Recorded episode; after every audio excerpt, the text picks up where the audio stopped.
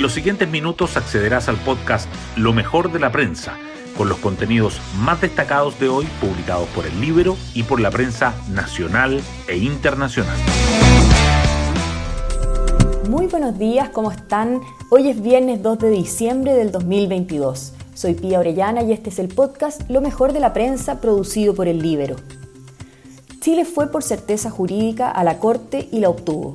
Con esas palabras se refirió el presidente Boric al pronunciamiento de la Corte Internacional de Justicia de La Haya, que confirmó que el río Silala es un curso de agua internacional tal como Chile lo ha planteado por años. Este hecho fue seguido por el gobierno desde la moneda con fuerzas políticas de todos los colores. Algo muy distinto a la situación que se vive con el nombramiento del fiscal nacional, tras experimentar una derrota en el Senado, el Ejecutivo tiene la compleja tarea de elegir un nombre de la quina que presente la Corte Suprema. No solo estará en juego la capacidad de liderazgo de la moneda sobre su coalición, sino que también su relación con el Poder Judicial. Las portadas del día.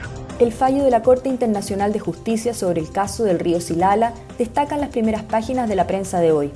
El Mercurio resalta que el Tribunal de la Haya da la razón a Chile y la tercera subraya que el gobierno valoró la decisión mientras las autoridades de Bolivia la consideraron una derrota. La tercera abre con que el oficialismo y Chile Vamos enfrentan una jornada clave para sellar el acuerdo constitucional. De manera transversal, los partidos analizan una nueva opción, que un grupo de expertos redacte un anteproyecto que entregará a un órgano 100% electo para que elabore una propuesta, que antes de ir a referéndum sea avisada por el Congreso. El tema será abordado hoy. La sentencia de la Corte Suprema con respecto a las tablas de factores de las ISAPRES también sobresale en las portadas. Diario Financiero titula que el gremio recurre al gobierno para contener el impacto y apunta a envío de ley corta. La tercera remarca que el exministro Jaime Mañalich afirma que el Ejecutivo tiene que elaborar un plan de contingencia y el Mercurio señala que la Superintendencia de Salud deberá revisar más de 42.000 planes de ISAPRE. La fallida nominación de José Morales como fiscal nacional sigue presente. El Mercurio subraya que el gobierno enfrenta un complejo escenario para completar la quina en la Corte Suprema.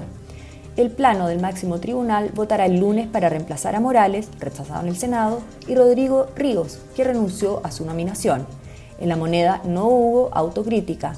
Boric respaldó a las ministras de Justicia y Sexpress y pidió desdramatizar la fallida nominación.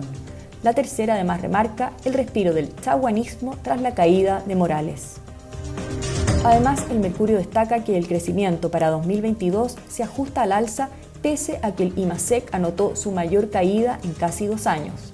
El índice mensual de actividad económica tuvo el peor desempeño desde febrero de 2021 al descender 1,2% en octubre, el dato, mejor al esperado, mantiene proyecciones de crecimiento de 2022, pero confirma pronósticos de recesión para el 2023. La tercera resalta que Sinovac Biotech acusa dificultades de inversión en Chile para su planta de vacunas. Y Diario Financiero subraya que la Polar se complica. Aduanas se querella por presunto delito de contrabando. El Mundial Qatar 2022 igualmente suma titulares. El Mercurio y la tercera destacan que Alemania y Bélgica son eliminados, mientras que Japón y Marruecos dan la sorpresa al ganar sus respectivos grupos. Y el Libero, en tanto, da a conocer el desconocido beneficio de la reforma previsional del gobierno a los funcionarios públicos. Hoy destacamos de la prensa. Uruguay presenta solicitud de ingreso al TPP-11 y tensiona al Mercosur. El canciller uruguayo entregó la nota que formaliza la petición al ministro de Comercio de Nueva Zelanda. Argentina, Brasil y Paraguay advirtieron sobre posibles sanciones a su socio uruguayo por esta decisión y también por buscar un TLC con China. Harry Styles deslumbra al público en su regreso a Chile. El cantante británico, que volvió al país tras cuatro años, desplegó un espectáculo seguido con fervor por los 25.000 asistentes al Estadio Bicentenario de la Florida incluyó un homenaje a Fleetwood Mac y un guiño a Violeta Parra. Hasta aquí la revisión de lo mejor de la prensa. Yo me despido y espero que tengan un muy buen fin de semana.